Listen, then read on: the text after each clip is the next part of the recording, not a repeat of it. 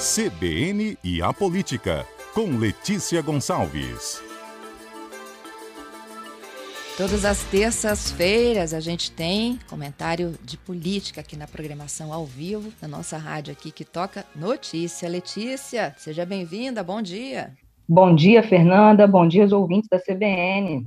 Estamos aí, é feriado, mas estamos na área. É isso aí, Letícia, a gente sempre fala aqui, né, na nossa participação, que o tempo da política é muito diferente do tempo cronológico, né? Você vê, hoje a gente está falando aí de feriados Nossa Senhora, Dia da Criança, temporal, mas no tempo da política já tem muita gente se articulando para disputar o governo. Exatamente, Fernanda. É ano pré-eleitoral, é um ano de muitas movimentações, isso fica um pouco nos bastidores, não aparece tanto para o público, a não ser, claro, o público que está atento, lendo a Gazeta e ouvindo a CBN, que já fica sabendo. E aí é o seguinte, a gente já falou em outros comentários aqui sobre é, pré-candidatos, né, pessoas que estão se movimentando para tentar viabilizar uma candidatura ao Palácio Anchieta. Hoje nós vamos falar de mais um deles, que é o prefeito de Linhares, Guerino Zanon. O Guerino ele é afiliado ao MDB, historicamente, é o único partido em que ele esteve, e ele está lá na Prefeitura de Linhares no quinto mandato, obviamente não consecutivo, mas no quinto mandato à frente da Prefeitura de Linhares, só que agora ele se movimenta para alçar um voo mais alto aí, quer ser candidato ao Palácio Anchieta, ao governo do Espírito Santo. Só que, para isso, o próprio MDB, o partido dele, é um entrave. O Guarino ele tem se movimentado, como eu disse nos bastidores, conversado com muitos atores políticos aqui do Espírito Santo, lembrando que o Guarino é um aliado do ex-governador Paulo Artung, e tem conversado com outros partidos, lideranças locais e tal, só que para que ele seja candidato, ele precisa de um partido, né? No Brasil não existe candidatura avulsa. Para você ser candidato, você precisa de um partido de legenda, dê espaço para você ser candidato. E o MDB hoje é comandado aqui no Espírito Santo pela senadora Rose de Freitas. A Rose também é um quadro histórico antigo do MDB, ela ficou uns dois anos ali no Podemos, mas já voltou ao MDB. E nessa volta dela, a direção nacional do MDB deu o comando do partido para ela, porque o MDB está sem um diretório eleito, né? Não houve uma eleição. O MDB aqui no Espírito Santo viveu um, um grande embrólio, uma confusão, disputa de grupos, eleição anulada na justiça, eleição improvisada, acabou que não fizeram uma eleição para decidir, não tem um, não chegou-se a um acordo, um consenso, uma eleição é, que pudesse dizer, olha, nós elegemos esse grupo aqui para comandar o partido. E aí a direção nacional é, montou uma comissão provisória e quem comanda essa comissão no estado é a senadora Rose de Freitas. E o Guarino Zanon, movimentando-se aí, viu que é provável que o MDB não banque, não não dê espaço para ele disputar o Palácio Anchieta. E isso já estava, né, já estava no radar aqui na coluna, né, que eu publico em A Gazeta, eu já até registrei isso, que havia essa essa movimentação, outros partidos percebendo isso, que o Guerino não não conseguiria, né, provavelmente não conseguiria espaço para disputar no MDB, mas o próprio Guerino ainda não tinha falado sobre isso, não, pelo menos comigo, né, com a imprensa, não tinha falado abertamente sobre isso, embora ele estivesse falando estivesse tratando desse assunto com lideranças políticas, porque a questão partidária é primordial aí, né? Se ele realmente é, tiver né, ímpeto de disputar o Palácio Anchieta. Mas aí, nos últimos dias, ele falou comigo, Fernanda, ele deu algumas declarações aqui para a coluna que eu publiquei, eu vou contar agora aqui para os nossos ouvintes da CBN. Ele disse que, como outros atores políticos já haviam me dito, que ele também entende que a senadora Rose de Freitas que é a direção estadual do partido, ou seja, comandada pela senadora Rose de Freitas, é, já pende para o apoio ao atual governador Renato Casagrande, do PSB. O governador, como já falei outras vezes aqui, ele não se disse candidato à reeleição. Sempre que questionado sobre isso, ele disse: Eu vou tratar disso no ano que vem. Mas os partidos trabalham com a provável candidatura dele à reeleição. E aí o Guerino trabalha com a hipótese de que a Rose, né, que é a direção estadual do MDB, presidida pela, pela Rose, né, a comissão provisória aí, é, já está fechada com Casa Grande. Então, o Guerino deve procurar um outro partido. Ele disse que até novembro deve bater o martelo sobre isso e diz o seguinte: ah, vai ser muito difícil essa decisão, não gostaria, mas estou pronto, se necessário, para deixar o partido. Isso aí foi o que ele disse à coluna. Agora, Fernanda, é, um partido, né, esse problema com o MDB, ou achar um partido para poder dar espaço para ele disputar o Palácio Anchieta é só um dos desafios, porque o Guerino, como Sim. eu falei, ele está no quinto mandato lá como prefeito de Linhares, e ele foi eleito sem problemas, né, reeleito, inclusive, na, em, em 2020, mas ele é lá de Linhares, do norte do estado, o grosso do eleitorado mesmo está na Grande Vitória.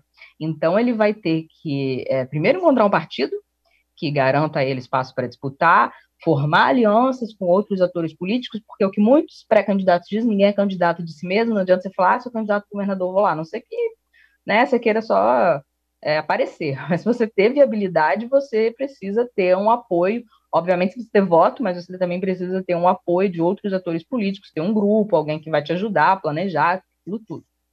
E aí ele precisa ter isso, né? Essa movimentação ele já está fazendo com atores políticos, mas ele vai precisar conquistar voto para fora de Linhares, né? Principalmente na Grande Vitória, que é onde tem a maior parte da população, logo a maior parte do eleitorado. E tem outra coisa também, o Guerino ele foi eleito para ser reeleito para ser prefeito de Linhares. Ele não pode disputar a eleição e continuar prefeito de Linhares no ano eleitoral. Para ele disputar o Palácio Anchieta, ele tem que sair da prefeitura de Linhares em abril do ano que vem. E aí quem assume o mandato até o final do mandato lá é o vice, que é o Bruno Marianelli, que é do Republicanos. Foi eleito vice junto com o Guerino em 2020, e aí caberia ele terminar o mandato. Se o Guerino disputa o Palácio Anchieta, né, consegue aí, né, um partido, um apoio de um grupo político, é, disputa e não ganha, ele fica sem mandato. Vai ficar, como a gente diz, na planície.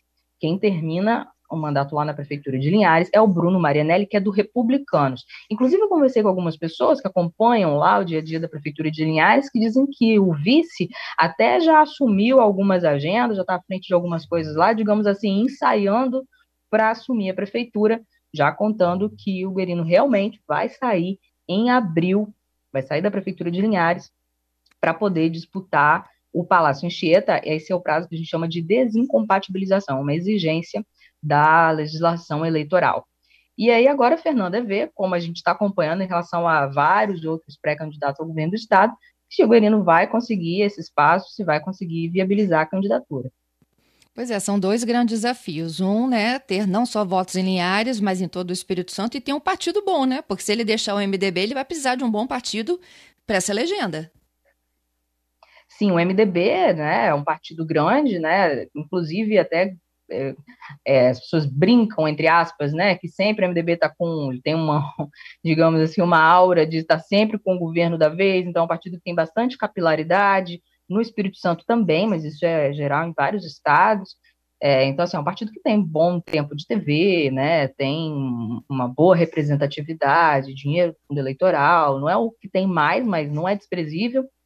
Então, é, imagino que para trocar de legenda, o Guerino também precisa de um partido, se não com, com igual, mas com alguma capilaridade, né, com alguma relevância.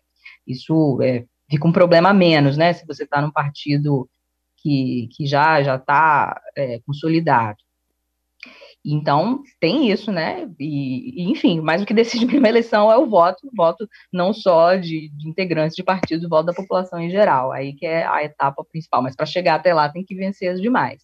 E agora, Fernanda, a gente falou aqui, né, que tem outros pré-candidatos, só para situar as pessoas, eu vou falar aqui rapidinho a lista dos pré-candidatos que nós temos hoje, para não parecer que a gente está falando só do Berino. Vou citar os, os demais aqui. Pode ser? Claro. Então vamos lá, ó.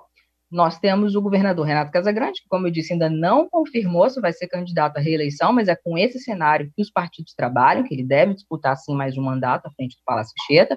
Temos o ex-prefeito da Serra, Aldifax Barcelos, da Rede. Temos o Guerino Zanon, por enquanto do MDB. Temos o senador Fabiano Contarato, que está de saída da rede, precisa de um partido que garanta ele um espaço para disputar também, embora ele diga que não necessariamente ele vai disputar o governo do Estado, está aí uma possibilidade.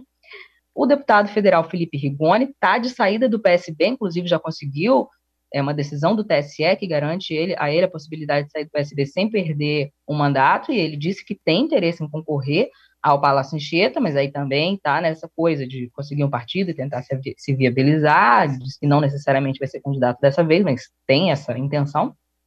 Temos a presidente estadual do PT, Jaqueline Rocha, que colocou o nome à disposição do partido, mas pode também tentar uma vaga na Assembleia Legislativa em vez de tentar o governo do Estado. Tem o secretário da Fazenda de Vitória, Aridelmo Teixeira, do Novo, que inclusive já falou com a coluna, disse que é sim pré-candidato ao governo do Estado ele que disputou pelo PTB em 2018, governo do estado também.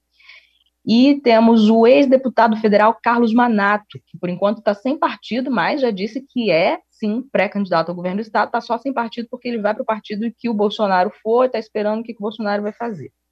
E aí, Fernanda, tem também o Eric A gente falou da Aldifas? Sim, falamos, Aldifas da rede, Foi. No, no início. Isso. E aí nós temos o Eric Musso, presidente da Assembleia, que também assim, ele não fala se ele vai ser candidato a Palastieto, se não vai, ele deixa meio isso no ar, é, quando questionado, ele fala assim: o futuro a Deus pertence.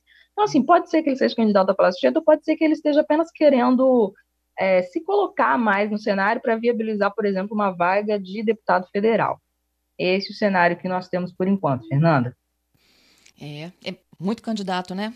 Disputa vai ser boa, hein? É, mas isso, é, mas isso aí vai se, vai se arranjando com o passar do tempo. Tem né? a peneira, início, assim, né, Letícia? É tem a peneira isso, até lá, aí depois, né?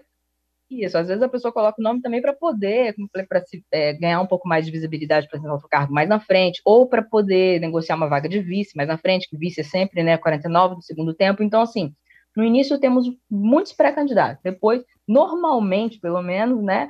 Claro que no Brasil, ultimamente, está muito difícil de fazer previsão do que acontece, está acontecendo umas coisas muito loucas, mas normalmente, historicamente, é, surge um monte de pré-candidato no início, principalmente em ano pré-eleitoral, depois, quando vai chegando a época da eleição, os partidos vão consolidando alianças, e isso naturalmente vai diminuindo o número de candidatos, porque um que pretendia ser pré-candidato, depois o partido dele, ele mesmo decide apoiar um outro, né? E aí eles vão se juntando e vai ficando menos nomes. O que a gente vai fazer, e já estamos fazendo desde agora, né, é acompanhar esse movimento. Quem se lança agora, quem vai se consolidando depois, até para o eleitor também saber como que aquele nome foi construído. Porque a política no Brasil é muito personalista, no Espírito Santo não é diferente, né? A pessoa vota no fulano, no Beltrano, mas o fulano e o Beltrano, eles não, não existem só eles, né? Eles são um nome, uma marca, digamos, daquela candidatura, mas tem todo um grupo político, é, uma série de ideias, uma, um, toda uma história até chegar a esse nome, a essa marca. E quem ficar acompanhando aqui a CBN, o nosso comentário, vai acompanhando desde já, para saber quem é quem. É isso aí. Letícia, muito obrigada pela sua participação. Te espero até a próxima terça. Até, Fernanda.